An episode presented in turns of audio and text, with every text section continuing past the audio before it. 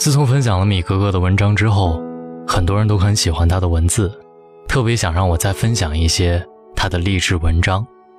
那么我要告诉大家一个好消息，就是米格格已经出了自己的第一本书，叫做《谁不是一边流泪一边坚强》。如果你喜欢他的文字，请你支持他。如果你喜欢的话，可以在当当网上已经能够购买到，而且前五百名有可能还能获得他亲笔签名的版本。当然，我也跟米格格在商量，希望格格能够提供给我几本，写一些对你们的寄语，希望很快能够实现，也希望米格格的第一本书能够大卖。记住，这本书的名字叫做《谁不是一边流泪一边坚强》。没错，今天晚上我要分享的还是米格格的文字，喜欢极了。这篇文字的名字叫做《你给我爱情就好》，面包。我自己买。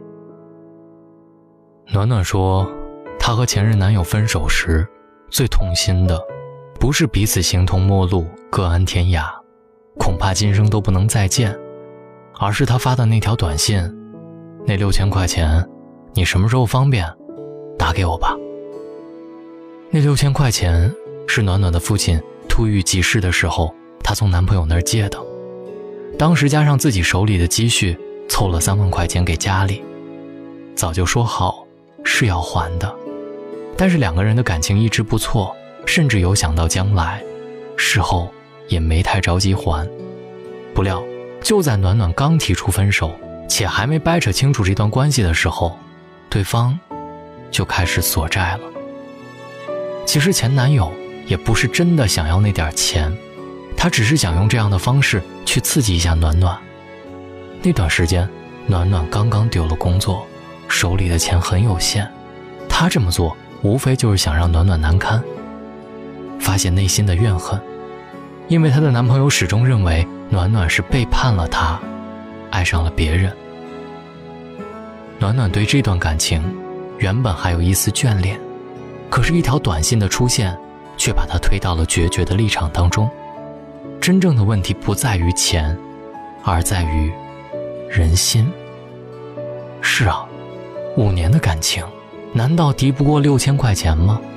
从二十岁到二十五岁，他最宝贵的青春，都给了他，难道这些敌不过六千块钱吗？暖暖从不是贪图便宜的女孩，就算男朋友不说这笔钱，她也会如数奉还。只是话从对方嘴里说出来，终究还是让人觉得不舒服。甚至有些寒心。第二天，暖暖给前男友发了信息：“钱已打给你，注意查收。”看似云淡风轻的一条消息，每一个字都挂着眼泪。是的，一切都结束了，结束的那么俗气，那么丑陋。很快，暖暖就有了新工作，她把全部的精力都投入到工作当中，约他见面。都要提前排档期，我问他要不要这么拼，他说一定要，我不想再有那么狼狈和难堪。爱情这件事儿，不是倾尽所有就会有好的结局，但是工作不一样，只要你真的努力，他一定不会辜负你。暖暖的事业开始走上上坡路，从最初的月薪三千，一路飙到了六千五，加之年终奖。年薪基本上在九万到十万的样子，在四五年前，这样的薪资虽然不算太高，但是也并不算太低。周围的姑娘们陆续开始传来了结婚的消息，暖暖依旧单着。不懈努力的人说：“嗨，差不多就行了，还是多操心找个对象的事儿吧。”羡慕嫉妒的人说：“嗨，财迷心窍了吧？”赚钱没够，我也调侃过暖暖，你现在是不是觉得只要有钱才能给你带来安全感？不太相信感情了。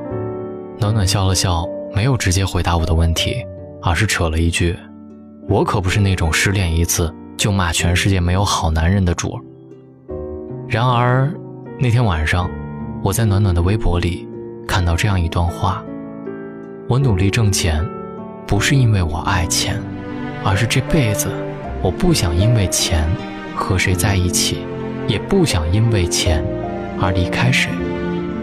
如果问我在爱情和面包之间选择什么，我会说：你给我爱情就好，面包我自己买。我算是懂了，这女子是再不想从爱情中掺杂进金钱的关系，她想要的是一份纯粹的爱，不为钱而委身于谁，也不想将来为了钱而被迫离开谁。写到这儿的时候，我又不禁想起了金姑娘，她爱上了家境并不富裕的小伙子，对方也真的是有情有义，但是金姑娘的父母。就是不同意，为了跟心爱的人在一起，他和父母断绝了关系，父母连他的婚礼都没有出席。金姑娘以为以后可以慢慢的能够融化父母的心，一切都来得及，但是现实却给她重重的一击。孩子出生一年之后，丈夫突犯脑溢血，昏迷两个多月后，总算恢复了意识，可惜身体留下了残疾。半个身子不能动，只能日后慢慢的进行康复训练。金姑娘原本还是很坚强的，丈夫昏迷不醒的时候，公公都说要放弃，她却坚持要给他治疗。其实，她生病的时候，家里只有两千块钱，所有的治疗款都是借的。那场风波过后，所有的人都以为天下太平了，至少。人都还在呢，没想到时隔一年之后，金姑娘在撕心裂肺的痛苦当中离婚了。生活的重负，他背负不起，每个月不足三千块钱的工资，让他对未来失去了信心。当年所想的，不过是找一个能够依靠终生的情郎，却从未想过，生活还有这样的时刻，山一样的男人，也可能会倒下。有时候我在想，如果金姑娘能撑起这个家，年收入不菲，或者有出色的事业，结局会不会好一些？就像女演员刘涛，在众人瞩目下嫁给了王珂，却在婚后不久目睹了丈夫的生意一落千丈，陷入重度的抑郁当中。她没有放弃这段感情，也没有放弃王珂，而是一点点帮王珂戒掉了药物的依赖。以更大气、更深邃的形象出现在荧幕上，演艺之路也越走越宽。提起她所做的一切，丈夫王珂说：“别人都风风光光的嫁入豪门，而她是嫁给了我，只身撑起了一个豪门。”对于一个平凡的女孩来说，她们不奢望嫁入豪门，但能否在生活遭遇滑铁卢的时候，撑起一个简单平凡的家？继续把日子过下去，行不行呢？近两年，我的工作一直排得很满，辛苦是肯定的，但是我也很享受这份踏实和自足。我在不断的努力，希望每年上一个台阶。颇有意思的是，身边有许多人跟我说：“一个女孩子那么拼干嘛？你钱没赚够啊？”我通常都不解释，顺便带一句：“没办法，天生劳碌命。”事实上，我赚钱，不是因为我有多爱钱，而是我看到了生活充满变故，唯有让自己变得更强大，足够优秀，才能够支撑得起自己想要的生活。与感情上来说，经济独立是我的资本，也是我的骄傲。遇见比我优秀的，我不会觉得我高攀了他；遇见了真爱的穷小子，我也不会让两人过的日子太寒酸。这。才是我努力赚钱的意义。现在明白了，大龙这么拼，也是希望自己能够过得好一点。好了，以上就是今天大龙睡前悄悄话的全部内容。希望你也喜欢米格格的文字，也能够支持他的那本书《谁不是一边流泪一边坚强》。找到大龙的方式，在新浪微博找到大龙，大声说。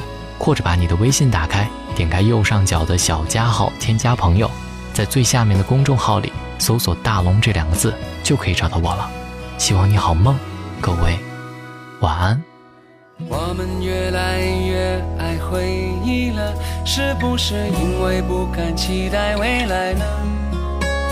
你说世界好像天天在倾塌着，只能弯腰低头，把梦越做越小了。是该牵手上山看看的，最初动心的窗口有什么景色？不能不哭，你就让我把你抱着，少了大的惊喜，也要找点小快乐。就算有些事